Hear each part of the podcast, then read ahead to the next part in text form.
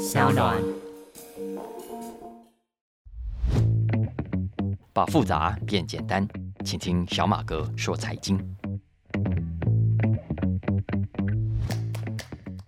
大家好，我是沈云聪，欢迎收听小马哥说财经。今天是每个礼拜二更新的《经济学人》时间。中广的老听众呢，也可以在每个礼拜二上午八点钟的现场，透过中广 FM 零三点三，听我跟蓝轩一起聊这一期的《经济学人》。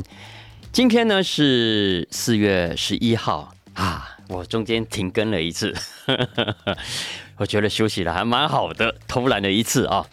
好了，今天我们要来介绍的是二零二三年四月八号出刊的最新一期《经济学人》杂志那大家如果有上网去看，就会发现，哎，这一期的杂志呢有两个不同版本的封面，一个呢是全球版的，另外一个呢是美国版的。那两个封面故事，我接下来都会谈，两个呢都很重要。看起来呢，好像都不是直接跟财经有关的题目，可是大家听我讲完就会知道，这几个话题呢都跟经济跟产业有非常密切的关系。那首先我们来讲一下全球版的封面啊，这个封面上呢，你会看到有一个人呢抱着一个呃输配电的那个电塔，有那个电塔。那为什么是电塔呢？因为这一期的杂志当中。有一个非常大的专题，叫做它的科技季刊《Technology Quarterly》。那这一期的季刊，它的主题就放在未来的绿能。绿能的什么呢？绿能的输配电系统。因为我们知道啊，所谓的输配电系统、电塔啦等等，主要呢三种功能嘛。第一个叫传输，第二个呢叫分配啊，把电力分配到我们家，然后第三个功能叫储存。而根据能源转型委员会的估计，绿色能源所需要的未来的输配电的设备，每年呢要投资高达一兆一千亿美金。但是呢，它根据国际能源总署的估计，发现呢，目前只有两千六百亿美金的投资，也就是说，两者之间呢，整整差了四倍以上的差距。所以大家可以想象啊，如果到时候有一天，当业者当新的绿能业者大规模的跳进来，这是多么大的一笔商机！当然，要吸引足够的投资，你要创造足够的商机，也意味着呢，你将来的经济啊，你必须大幅成长才行。因为这样的话，投资才有可能回收，也才有人愿意投钱进来嘛，对不对？所以呢，经济成长，经济学人说是未来推动绿能的必要条件之一。这听起来没什么问题，对不对？不，问题可大了。而且是非常吊诡的问题，因为呢，大家知道绿能是为了环保嘛，而环保团体欢不欢迎绿能？当然欢迎绿能。所以对环保团体来说，绿能很好，没错。可是呢，如果你要他为了绿能而必须同意要搞更多的硬体建设，要搞更高的经济成长，诶，他们就不见得赞成哦。因为在他们看来，第一，所谓的建设就等于在破坏环境，就在破坏生态；第二，所谓的成长就是贪婪嘛，就是人类的自私，为了追求赚更多的钱而让环境付出代价。你看看我们今天人类为什么会走到气候暖化，为什么变成有气候变迁的重要的挑战，还不就是因为过去这几百年来大家怎么样疯狂的追逐经济成长吗？那你现在遇到了需要能源转型的时候，你竟然告诉我们，呃，要推动绿能，我们就必须有更多的成长，这听起来不是很怪吗？所以。环保团体哦，在这段时间以来，其实是相当反弹各种新的大型建设的。所以目前为止哦，很多人在谈绿能的时候，几乎不去碰输配电电塔的建设这一类的话题，因为怕引起不必要的争议跟麻烦嘛。你看看，光是绿能本身，老实说了，什么那个风力发电的机啦，然后什么太阳能板所需要的地呀，有没有，就已经要花很多的时间去说服环保团体了。如果再加上输配电的话题，我看绿能根本就不用玩了。所以这一期《经济学人》的建议也很有意思啊。第一，他向环保人士喊话，他说呢，气候变迁啊，拜托拜托，不是一般的环保话题，所以你不能套用传统的环保诉求来解决。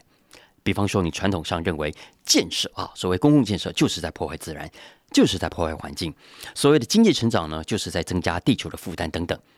这些传统的主张用在旧的经济。OK，make sense。可是呢，在面对气候变迁课题的时候，在面临绿能的转换过程中，这样的主张应该暂时放下。你要绿能，那你就要必须迎接新的、更多的建设。你要更多的建设，你就必须接受经济继续的成长。那如果你建设也不要，成长也不要，那么你最后很可能连绿能的目标都落空。请问，这是你们环保团体要的未来吗？然后，经济学人也很直接的说啊，他说啊，你们这些环保人士，如果您现阶段继续的妖魔化这些所需要的公共建设，那么未来你们对环境保护啊一点帮助都没有，反而可能让我们这个环境变得更糟。这是经济学人这一期的提醒啊。不过，当然，环保人士也不是出素的，对吧？经济学人这个主张，他们也不是没听过，只是呢，他们还是深深不以为然，因为他们认为，你看，我们刚讲过。今天之所以会面临气候暖化的威胁，不就是因为人类不顾一切的追求成长、追求经济发展所造成的吗？你现在怎么会倒过来说用当年造成问题的方法来解决问题呢？难道我们要迎接绿能，就必须继续的拥抱经济成长理论不可吗？所以啊，环保人士会倒过来引用，常常引用啊，爱因斯坦讲过的一句话哈，他说呢：“We cannot solve our problems with the same。” Thinking we used when we create them，意思是说，我们不能用自己原本造成问题的想法来去解决问题啊！大家，我再讲一次啊，我们不能够用自己原来造成问题的想法去解决问题，因为这是矛盾的嘛啊！不过，经济学人也很厉害，因为他这句话他也听过，所以他很有好玩。他说，他针对爱因斯坦讲的这句话这一点啊，他们提出了两点反驳。什么样反驳呢？他说：“第一啊，这句话，这句话，环保人士都说是爱因斯坦讲的。可是这句话到底是不是真的？爱因斯坦讲过？目前为止没有证据。该有可能是别人塞给爱因斯坦嘴里讲出来的啊。好，就算第二，就算是爱因斯坦讲的，也不等于就是正确的。因为经济学人认为，不走这条路的话。”那你就得一一去说服整个世界，必须用另外一套想法来迎接绿能的大改革，而这种一一再重新说服世界的方式啊，工程将会更浩大，而也更加不可行。所以相较之下，顺着现在原本人类的思考习惯，用大部分的人原本就熟悉的方法，也就是继续的砸钱，继续的追求经济成长。是比较可行的啊，那也就是继续用成长来吸引资金喽，用资金来带动建设，用建设来实现绿能的理想。否则呢，如果到时候你看环保人士这些建设也要反对，那个建设也要反对，那还有绿能吗？好，所以这一期这个全球版的封面标题也就很简单明了了，它英文叫做 “Hug Pylons, Not Trees”。Pylons 哦，P Y L O N S 啊，就是那个电塔发电的电塔，hug 嘛拥抱，所以封面上你会看到一个小女生在拥抱那个电塔，所以她意思是说，呼吁环保人士啊，要拥抱这个电塔，抱抱这个电塔，而不是要抱树啊。当然了，大家同不同意经济学人的观点就见仁见智了啊。可是他所点出的电塔的需求，我认为是很值得关注的，因为我常常都在讲 follow the money。Follow the money，很可能下一档热门的标股啊，就在里面也说不定。好，除了这个封面故事之外呢，另外一个美国版的封面故事，如果你问我的话呢，我觉得会是大家更应该关注的话题，因为这也是一个全球共同面临的重要趋势，也就是呢，谈跨性别的治疗争议。跨性别的治疗争议啊，那什么意思呢？我们待会会往下一一给大家来解读。那我在看这一期杂志之前呢，正好跟我老婆在讨论另外一个美国最近的新闻啊，美国最高法院的新闻。那我们才聊完不久，我就看到《经济学人》这一期也花很大的篇幅在关注这个题目。那在谈这个题目之前，我想跟大家聊一下这个故事啊。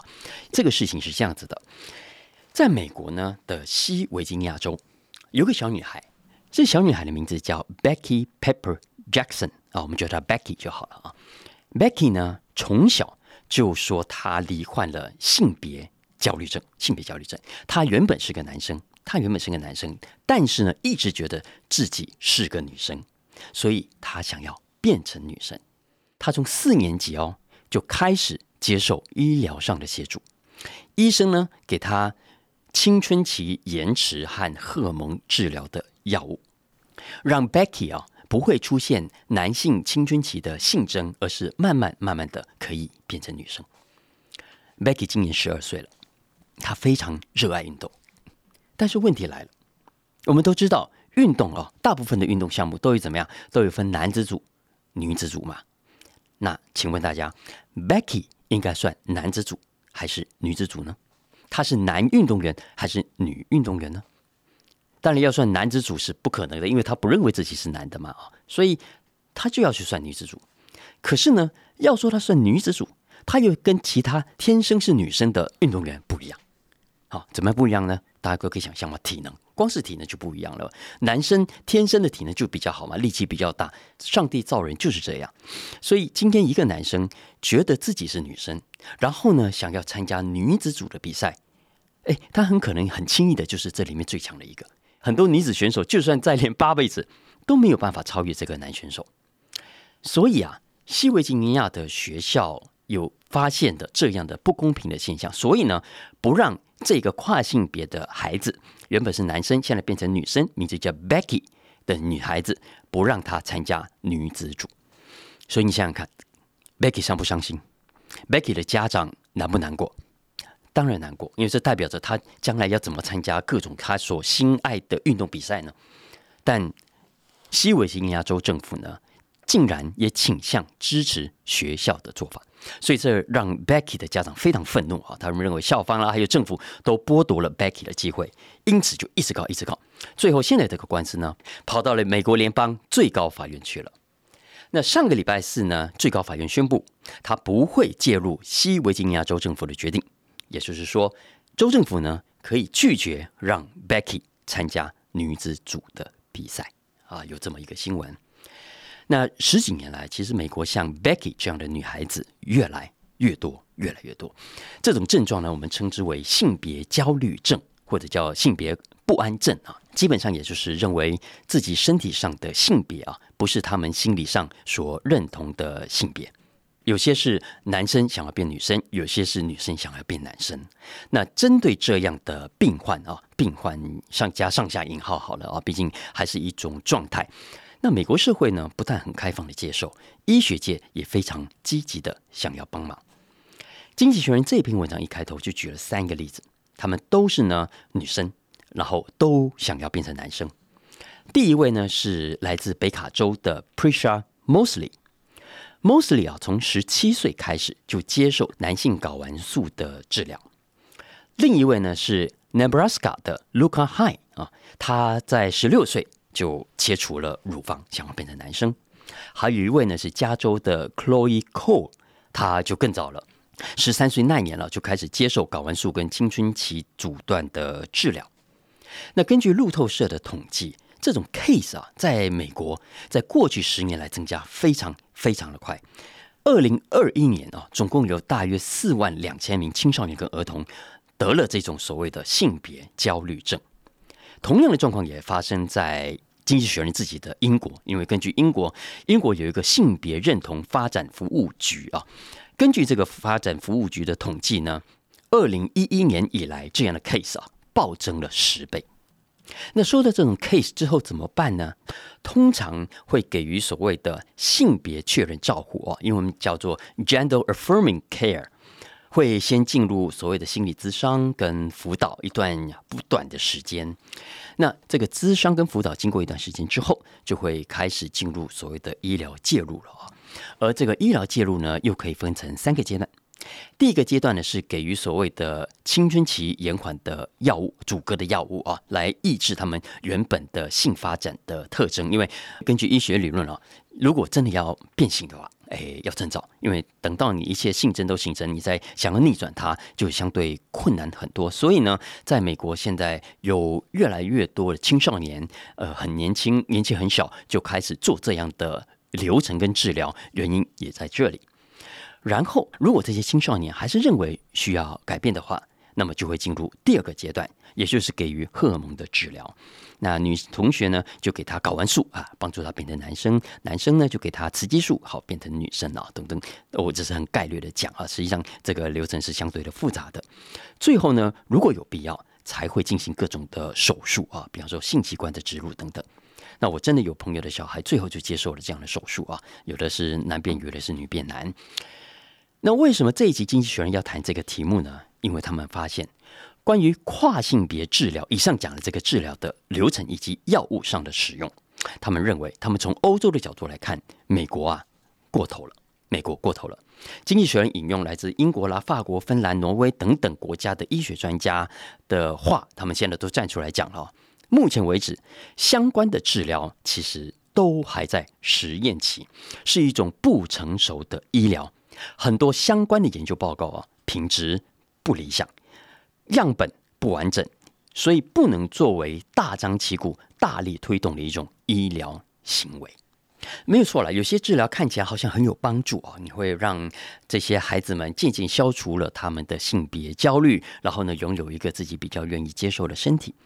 可是，经济学人指出，根据研究，首先这种药物啊所带来的帮助能够持续多久？目前为止，时间还太短。没有办法证明能够持续多长的时间，而且就算病患的症状改善了，就是他不再焦虑了，他可以喜欢上自己身体。但就像我刚刚讲过的，通常这种治疗都会持续的搭配心理咨商，所以到最后啊，到底是心理咨商的部分发挥了效果，还是医疗跟药物的功劳？经济学人提醒，医学界并没有具体确定的答案。当然，更重要的是，如果这些药物用在成人身上也就罢了，争议也许比较小，因为成人毕竟可以为自己来负责。比方说，刚开始荷兰实施这种医疗的时候，它主要针对的对象就是成年人，那当时主要是男性，那青少年呢，不管男生女生都是被绝对禁止的，更不要说儿童了。可是今天呢，今天在美国，儿童跟青少年的增加速度实在太惊人了，所以你难免嘛引起很多人的质疑。这些孩子们够成熟吗？他们有足够的能力去判断自己的感受，去判断自己的需求吗？你看这些孩子们都还这么的年轻，很多这种性别焦虑会不会会不会渐渐随年龄的增长而改善呢？研究显示是会的，的确是有很多的青少年，他们原本有这种焦虑，有这样的不安，可是年纪慢慢大了之后，诶，这种不安感、这种焦虑感也就渐渐的消失了。那在这种情况下，如果你太早就实施医疗介入，万一万一哈，万一孩子长大了之后后悔了，后悔了怎么办？哎，要想到这些治疗、这些介入的方法都是不可逆的哦，然后都是有后遗症，都是有副作用的。当孩子们的身体受到了这种不可逆的永久性的改变，请问怎么办？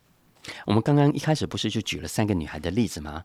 大家知道我为什么特别举她们吗？因为这三个女孩现在都后悔了，都后悔了，她们都后悔了当初接受跨性别的相关治疗。她们现在都怎么样？都回头怪当初的医生，急着呢推他们去接受这种治疗。当然了，你如果问我，我觉得医生可能会觉得很冤了啊，因为当时其实也就是一心想要帮助这些孩子嘛。就像我们刚刚讲的，就如果在青春期就可以认识自己想要的身体，然后在这个时候去做改变，也许还来得及。再大一点，其实就相对的比较困难。所以这也是为什么美国会有这么多的医生会这么早就对青少年做这样的医疗介入的原因。但《经济学人》这一期提醒。这样的做法是有问题的。那老实说，也不用经济学人的提醒了。美国自己现在我所看到的，对于这个课题的反省声音已经很多了。因为提到性别性向的问题，老实说了，很多家长真的很紧张，也普遍觉得很难启齿，不知道怎么去找人讨论嘛，也不知道可以怎么去讨论起，所以造成结果往往是家长也好，孩子也好，都陷入怎么样叫做什么回音室吗？就回音室里面，就是只听到自己跟自己。类似或者跟自己一样的声音在在回答自己，所以呢，想要这么做的人就会更加容易想要这么做啊。那对孩子来说，呃，你就比较容易跟有同样困扰、同样情绪的同学之间彼此互相影响，你不太容易跳出这个同温层。家长们也是啊，最后有些甚至觉得，我与其养出一个 gay、养出一个 lesbian 的孩子，你不如干脆给他变性啊，至少到时候会是个直男或者是直女。然后呢，就这样子啊，就稀里糊涂把孩子推向一个不可逆的医疗世界。但是《经济学人》这一次。的封面故事，他就苦口婆心的建议了哈，他认为医学不可以这样，医学呢就必须用更严谨的，尽可能找出有说服力的证据，去证明各种好处跟坏处，然后明确的告诉病患。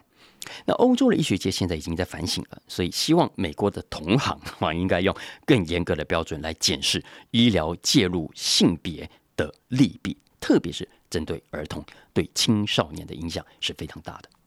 那讲到青少年啊，这一期还有一个我觉得很值得、很值得大家一起坐下来好好讨论的议题，所以我这一次一定要来分享这个文章。那我在录蓝轩的时候，因为聊到了别的话题，聊得太开心，所以这个题目反而没有时间谈到，太可惜了。所以我接下来要谈谈这个题目啊，什么题目呢？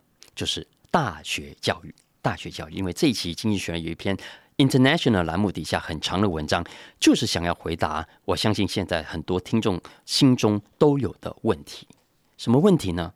就是念大学值得吗？念大学值得吗？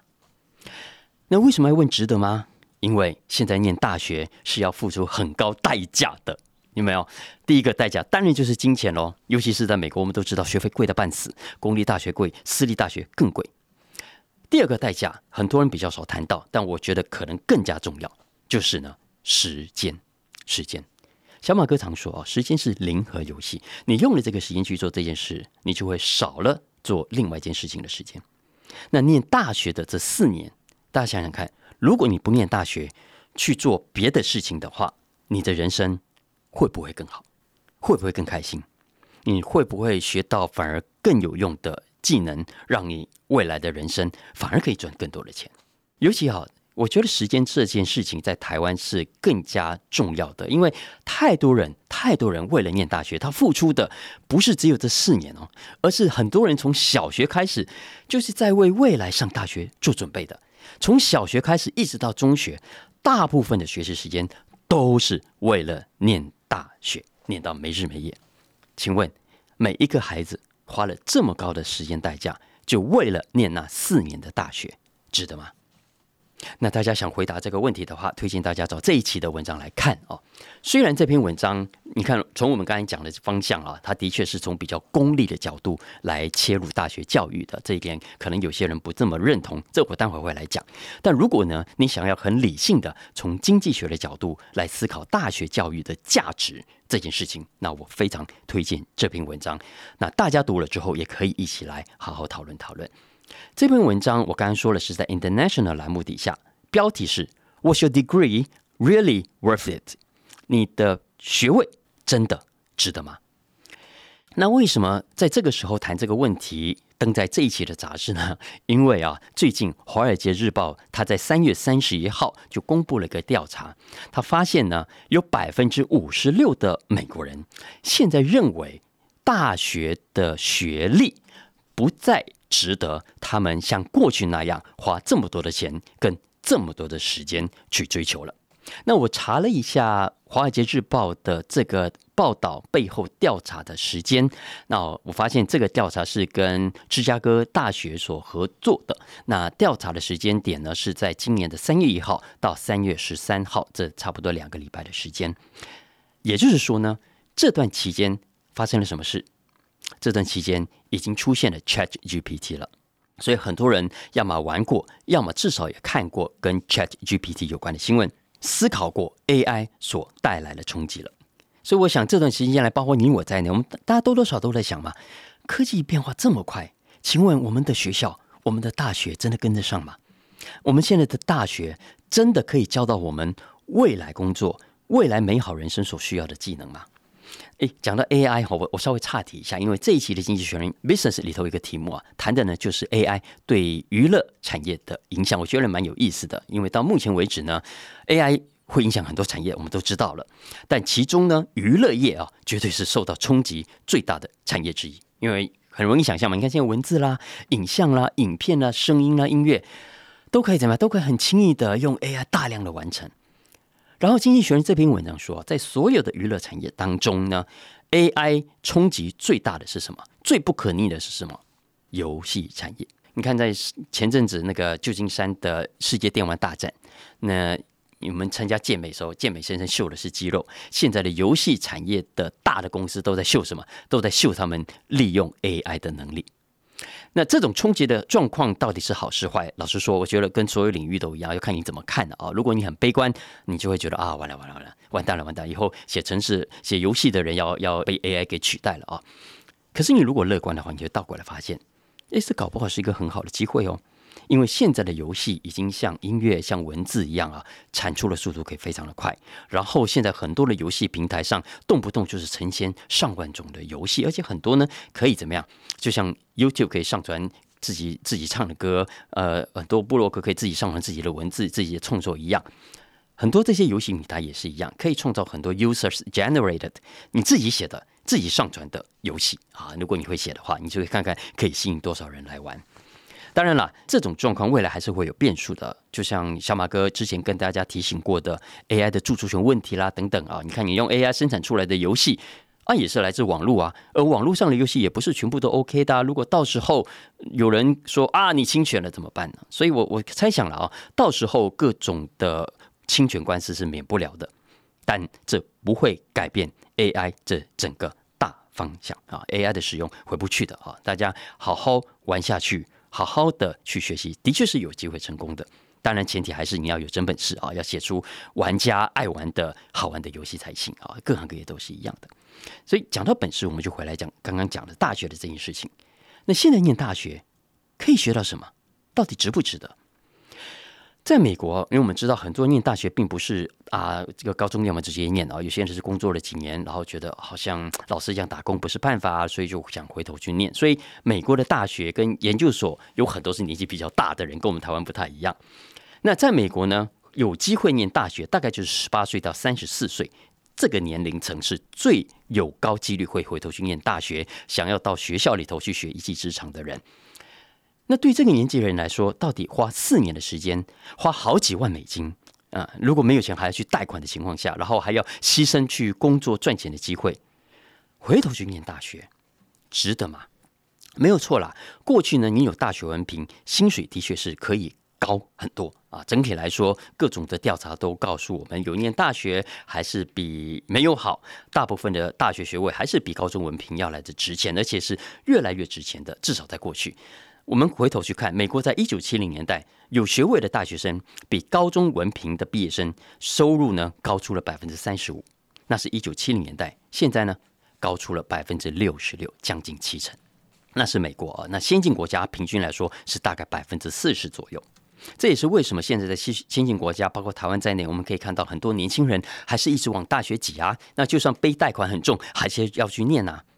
可是《经济学人》这一期文章告诉我们，那是以前。那是以前，根据这一篇特别报道里头，他说大学学位的红利还是存在的，还是存在的，只是呢越来越不值钱，因为学费越来越贵，但是毕业后的所得却没有办法跟着成长。经济学人这篇文章引述纽约联准会两位研究人员曾经在二零一九年所粗略的估算，他算了一下美国大学的投报率啊，投资报酬率，也是呢四年的所有的费用跟开销啊，以及毕业后你在不同阶段的所得啊拿出来比较，加上其他的不同研究啊，我们可以看到几个有趣的发现。来，首先从投报率来看好了，在公元两千年的时候，大学学历的投报率是百分之十六。现在呢，就百分之十四，稍微降低了一点，但其实还不错的。那从科系来看呢，嗯，有些是还不错的，像 computer science，像 engineering，然后像商管，收入都不错。可是啊，也有怎么样负投报率的？哪些科系是负投报率呢？music 音乐啊，历史，然后。英国文学等等啊，这这些投报率都不好的。平均来说呢，美国这些大学科系里头啊，据说有四分之一都是负报酬率的。这就是为什么我们可以看到美国大学生的人数这十年来大幅的衰退。二零一零年，美国大学生注册人数有两千一百万人，十年后二零二一年只剩下一千八百万。特别是那种负报酬率的科系啊，包括我们刚刚讲的那些，老实说，我觉得台湾也是一样啊，都出现了怎么样招生的问题，招生的困难。那经济学人有说了，就当然往好处想，也就是代表着现在的学生也比较有 sense 啊，他们会去找报酬率比较高的科系。那如果你是想要从这个角度切入的话，经济学人引用这个调查告诉大家，未来呢，念什么其实比去哪里念要来的重要。因为现在很多人都要选学校，对不对？经济学人说不，只要你的基本学校不是太大的问题，其实去哪里念都一样。尤其在美国，很多人都觉得啊，我要什么常春藤私立名校啊会比较好，对不对？不，根据调查，美国公立学校、公立大学的投报率啊，长期投报率其实比私立大学要来得好，就没有错。呃，如果是真的那种野鸡学校啊，很烂的学校。都一样，其实那个就真的很烂。它不管什么科系都一样烂，CP 值都很差。你千万不要，尽可能不要去念那个学校，因为学生缴了学费呢，什么都没学到，对收入也没有什么大的帮助。可是如果你念的是美国基本上还不错的公立学校，教学品质都会在水准之上。更重要的是学费比较便宜，所以呢，CP 值会比私立大学高很多。那我自己认为啊，《经济学人》这篇文章，大家可以跟《华尔街日报》刚刚讲的这个调查，他上网去找，我尽可能帮大家找到，放到我的 FB 上啊，呃，大家一起看。因为呢，《华尔街日报》的调查补充了一些《经济学人》这篇没有的角度。我打个比方来说，《华尔街日报》的调查就发现，照理说呢，有大学学位的人，就像你我一样，我们照理说应该会认同学位的重要性，觉得念大学是值得的。所以，我们现在很多家长也都一样，自己念过大学啊，所以很自然就会认为要给孩子上大学比较好，有大学文凭，毕竟比较安全嘛。Wrong。根据《华尔街日报》的调查就发现，现在在美国啊，已经有四成哦，高到四成哦，自己念过大学的受访者 都说什么？都说大学啊不值得了啦，不值得了。哎，每十个就有四个耶。这个数字啊，真正比十年前的调查高了十个百分点以上。也就是说，我们从这个数字可以看出来，过去这十年来，企业界也好，职场也好，发生了多大的变化。它让曾经拿过大学学位的人，对于自己过去所学到的东西，在今天职场上的运用，有多么的失望。所以，你想想看，如果我们今天的大学啊，现在正在念大学的孩子学的东西，跟我们当年是一样的。那你觉得国家问题大不大？大啊！那当然，企业反应是最快的。嗯，高科技产业都很聪明，他们都比谁都更不相愿，所以他们很清楚自己要的人才，当然要靠自己来培养。所以现在啊，大家应该已经可以慢慢发现，很多的高科技业者，很多最顶尖的企业，他们的征才广告，如果去仔细去看，已经不再特别的标示要看学历了。有一些是要的，没错，但是这个比例已经大幅的降低。IBM 啦，Google 啦，美国银行啦，等等，都是很有名的例子。包括 IBM，它在台湾也开始在招五专生哦。这是一个非常重要的趋势的变化。在美国还有另外一个调查也发现，从二零一七到二零一九年，也就是疫情爆发之前的那三年的数据显示，在美国的求职广告当中，中等技术需求的大概有百分之四十六。高等技术需求的工作大概有百分之三十一，怎么样都不再需要大学文凭，因为这些企业都发现了，有大学文凭不代表他们就具备足够的他们所需要的这个技能。以上这些数据，我觉得就给大家参考了哦。当然，就像我刚刚讲的，这是比较功利的角度来看大学教育，但是大学的功能毕竟不是只有职业训练嘛，啊，还有人文啦、人品啦、人格的培养。啊，所谓大学之道，在明明德，在亲民，在止于至善嘛啊。那如果因为 CP 值不高，那就不念了，然后就出来工作了，出来赚钱了，搞不好你结果就会错失了学习刚刚讲的啊啊，穷理正心啊，修己治人啊，修身齐家治国平天下的这种机会啊。那对国家来说也未必是好事，更何况还有很多刚刚讲的这种 负报酬率的科系啊。其实你不觉得吗？也不可以那么功利的去计算它的报酬率啊，音乐啦。美术啦、文学啦、历史啦，我们其实很难想象，如果一整个社会都没有学文学的、学艺术的、学音乐的、学美术了，然后大家都跑去学科学、去跑学电机，然后去学赚钱的技能，这会是一个我们要的社会吗？不过了，总的来说，我觉得还是要回头看看啊，还是要问一个问题喽。那我们今天的大学还有没有在讲在明明德，在亲民，在知易事山这一套，还有没有在好好的培养艺术家、音乐家、美术家啊？如果没有，你不觉得我们回到 CP 值只是刚好而已吗？所以呢，我们需要什么样的大学呢？好了，以上就是今天的小马哥说财经经济学人特别集，稍微讲了长一点点啊。大家如果一次听不完的话，分两次听吧。那希望大家喜欢今天的话题，也帮我评分五星，按下订阅。也特别呼吁大家帮小马哥分享更多的亲朋好友啊、同事啦、同学啦，一起来收听好吗？那有相关的需求，也欢迎透过文字栏讯息里面的粉砖跟连接，跟我们一起来互动。下次见喽，拜拜。